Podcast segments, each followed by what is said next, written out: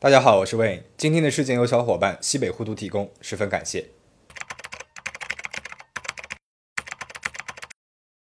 一九九六年八月二十四号十八点三十分左右，日本海上安全局的巡逻船发现了一艘深海捕鱼船在东京湾以南的水域漂流着，船上一共有十四个人，其中一名韩国人、七名印度尼西亚人以及六名被监禁的中国人。经过调查，这艘船是在洪都拉斯登记的一艘韩国渔船，由韩国太阳水产公司运营。这艘船中文翻译过来是佩斯卡马号，而且这艘船上本来应该一共是有二十五个人的。被发现的时候却只有十四个人，那么另外那消失的十一个人发生了什么呢？而这艘本应该在南太平洋作业的渔船又为什么会漂流到日本呢？现在我们一起上这艘两百五十四吨重的金枪鱼船上，看看船上到底发生了什么。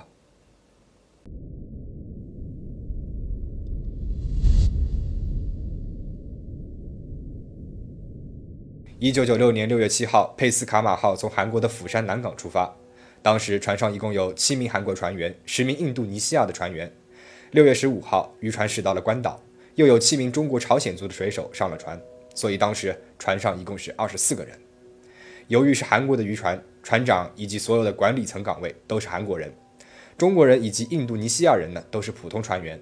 而且在这艘船上，韩国的船员都是根据渔船的渔获量来拿相应的报酬。但是中国和印度尼西亚的船员拿的都是固定的工资，那么在这种不公平的制度之下，矛盾是一触即发。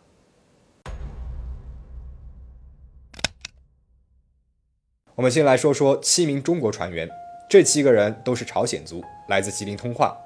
除了年纪最大的全在谦有过十四个月的远洋经历，那么其余的六个人在这之前呢，连船都没有登上过。对于捕鱼，他们完全是外行，根本就没有经验。他们基本上都是小学文化，除了全在谦四十四岁，其他人都是二十出头的小伙子。这也是他们第一次出远门。他们都听说了远洋捕鱼呢可以赚很多的钱，才向中介交了高昂的保证金，踏上了佩斯卡马号。这里要介绍两个关键人物，第一个全在谦，四十四岁，他两年之前呢做过十四个月的远洋水手。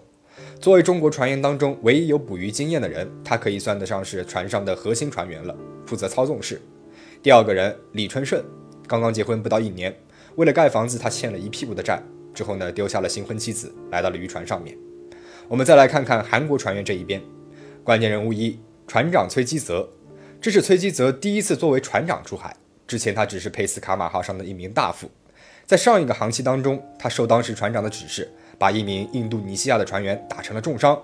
因为印度尼西亚大使馆的施压呢，水产公司将当时的船长给撤了职。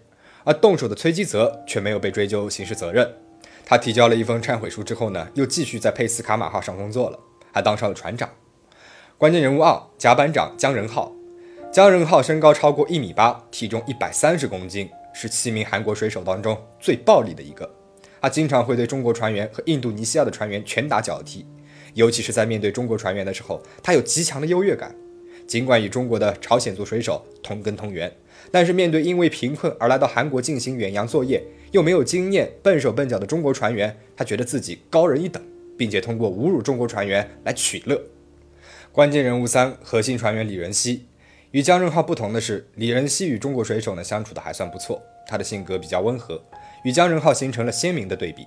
同时，他和全在谦轮流负责操纵时，也让两人的关系更近了一步。而他也是整艘船上唯一活下来的韩国人。因为涉及到的人物众多，其他的船员我都会用字母 A、B、C 来代替。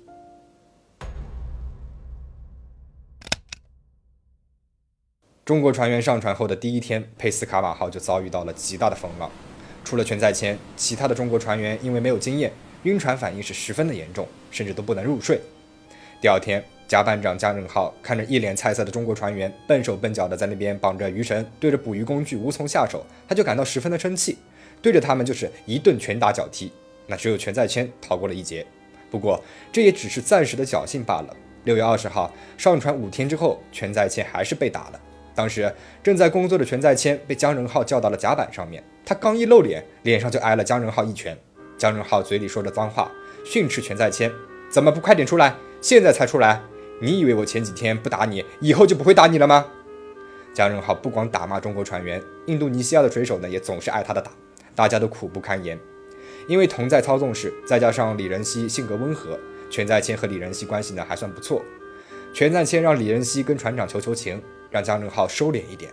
但是李仁熙也表示没有办法。他说：“船长不是不知道，他没管呢就是默许了姜正浩的作为了。”六月二十六号，全在谦等人写了一封信，大致的意思呢是挨打让大家心生恐惧，很难做好工作，渔船的捕捞任务呢也很难完成。船员们希望加班长和船长能够改变对大家的态度，不要再打骂船员了。这封信件是被交到了李仁熙的手上。中国船员请求他把信件交给船长。第二天早上五点钟，全体船员和船长、甲班长来到了船尾进行首次的投绳作业。其中一个中国船员 A 因为动作迟缓，被甲班长姜仁浩一边骂一边用捕鱼器具敲打他的头和耳朵，把他打出血来了。那名中国船员连血都不敢擦，就低着头继续干活。另一名中国船员 B，他因为鱼饵呢老是挂不好，被船长崔基泽拿起了身边的鱼就砸了他的后背和头，挨了打的他是更加的紧张了，结果被船长推倒，用脚是狠狠的踢打。前面提到过的李春盛也没有免过打骂，船长拿起了捕鱼工具就往他的脸上砸，砸得他是鼻血直流。被打后的李春盛开始躲闪，结果是激怒了船长，船长拿起了铁器追打李春盛。所有的外籍船员因为李春生的躲闪，迎来了他们的第一次集体体罚。船长让船员四肢伸直支撑身体，依次用棒子敲打他们的屁股，这是当年韩国非常流行的惩罚和羞辱他人的方式。轮到李春盛的时候，船长让已经跪下的他再向前爬几步。李春盛迟疑了一下，没有服从。船长手持铁管就要打李春盛的头，李春盛侧身躲了一下，铁管是击中了他的肩膀。挨了打的李春盛怒火中烧，站起来抓住了船长手中的铁管，锁住了船长的喉咙。其他中国船员见状，也抄起了身边的棒子和刀，和韩国船员对峙。全在先和李仁熙急忙劝大家冷静下来。中国船员向船长喊话：“为什么给你写了信，你还这样的对待我们呢？”李仁熙赶紧接过话来，他说：“因为工作繁忙，没有来得及将信件交给船长。”有了台阶的船长态度是立刻软化了。他和甲板长姜仁浩在中国船员面前承诺。以后再也不打骂中国船员了。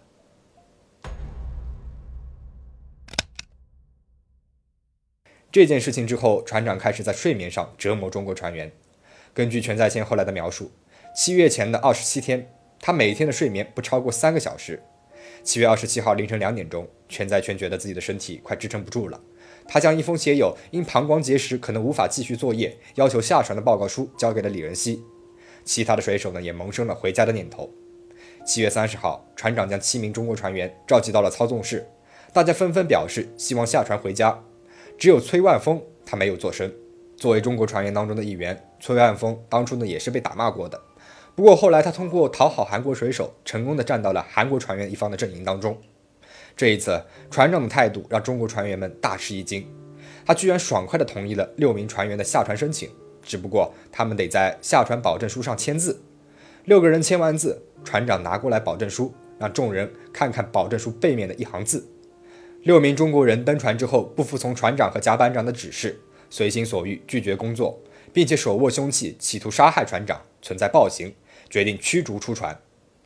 中国船员这个时候才知道中了船长的陷阱了。船长崔吉泽彻底的摊牌了：“乞丐般的崽子们，能那么容易放你们走吗？你们会在萨摩亚拘留所待上三个月，在拘留所的所有吃住费用都由你们自己负责。”等你们的家人寄到足够的钱之后，才可能放你们走。船长还说，驶向萨摩亚的全部费用全部由六名中国船员负担。中国船员离开操纵室后，计算了一下，这次出海，他们不仅没能够赚到钱，还要背负十几万的债务。当时是九十年代，十几万对于这几个通化农民来说，无疑是天文数字了。中国船员想尽办法，试图让船长回心转意。全在谦恳求李仁熙帮忙。把自己从老家带来的贵重物品送给了船长，然而渔船仍然是驶向了萨摩亚，一切已经看起来都是没有用了。即将面对的巨额债务压了几个人是无法喘息，想着反正是一个死了，死也要拉个垫背的，他们萌生了杀死韩国船员的念头。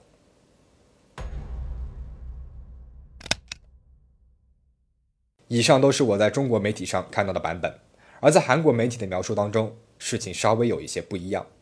在韩媒的描述当中，中国船员对高强度的工作条件十分的不满，经常是偷懒。中国船员每天都有一到两个人说身体不舒服，不参与捕捞工作，这让船长十分的生气，于是呢才会打骂中国船员。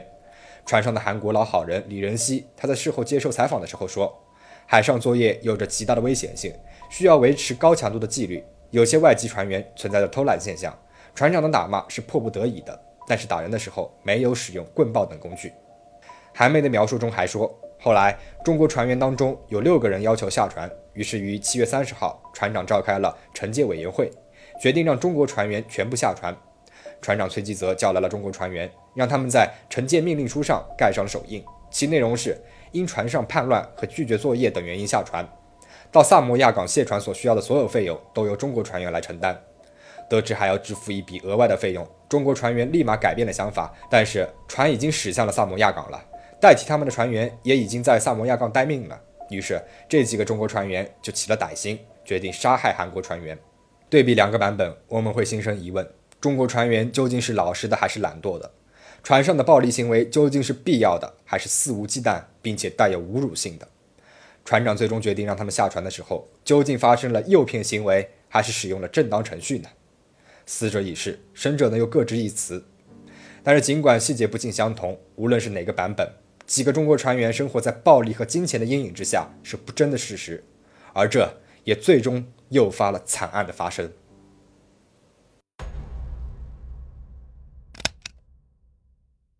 八月二号凌晨一点，全在谦与李仁熙换了班，来到了操作室。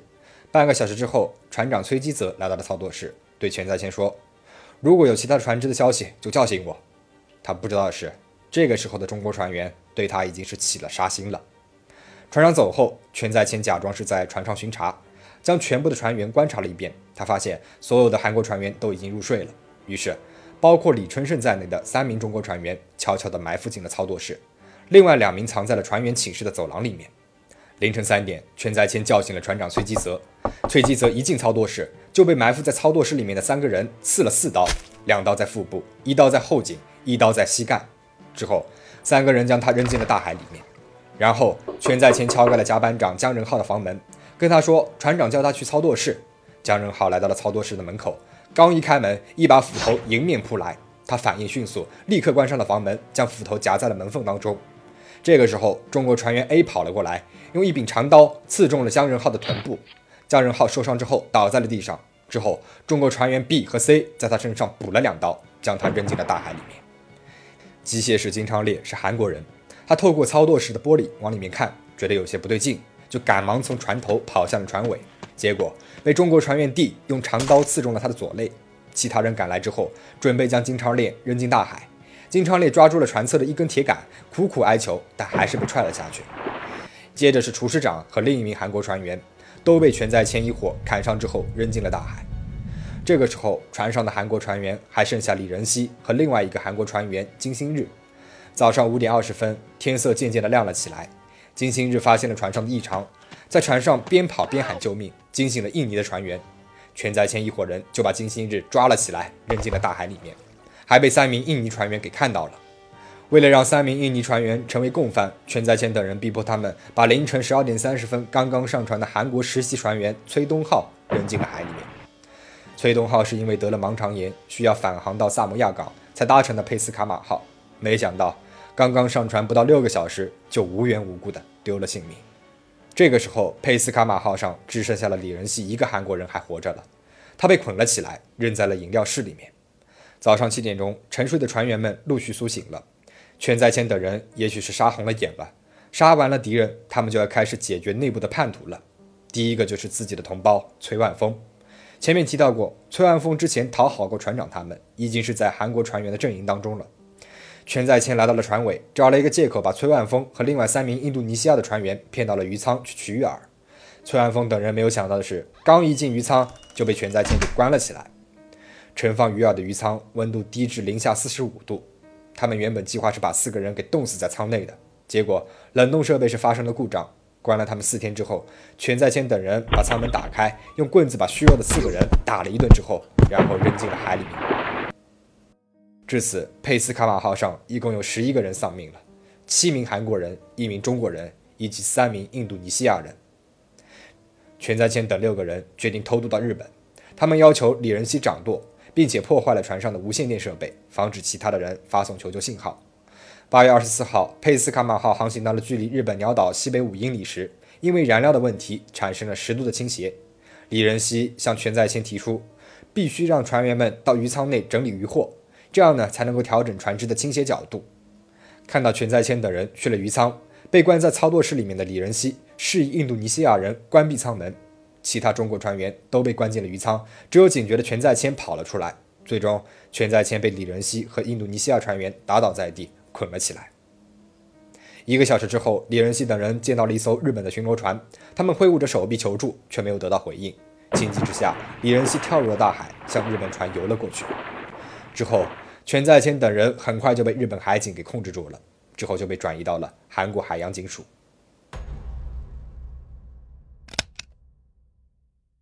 佩斯卡马号上的血案让韩国上下群情激愤。一九九六年九月份。韩国检方以海上强盗杀人罪、尸体遗弃罪以及暴力罪三项罪名起诉了六名中国船员。十二月二十四号，韩国釜山地方法院对该案作出了一审判决，六名中国船员均被判处了死刑。狱中的全在谦写了长达万字的陈情书，详细的描述了被韩国船员虐待的经历，但是回忆文章并没有得到韩国媒体的足够重视。韩国的主流舆论均认为。这六名杀了包括他们同乡在内的十一个人的杀人狂魔，理应被判处死刑。一审宣判一个月之后，全在谦在狱中写下的万言陈情书被中国朝鲜文媒体刊载了，引起了朝鲜族律师赵峰的注意。他与韩国人权律师协会取得了联系，找到了韩国人权律师协会釜山分会会长文在寅，请求帮助。文在寅也答应了。之后，赵峰和文在寅在案件二审当中的时候，为中国船员提供了辩护。最终，二审判决下来了，维持了全在谦的死刑判决，而全在谦以外的五名中国船员被改判为无期徒刑。而现在的韩国总统，当年的人权律师文在寅，至今还因为这个争议极大的案件饱受政敌攻讦。文在寅在接受采访的时候表示，佩斯卡马号事件不是中国船员周密讨论之后制定的计划，而是偶然发生的。当时中国船员由于没有捕鱼经验，所以工作不熟练。而且当时很普遍的船上的暴力行为与平等主义较强的中国社会主义文化非常不同。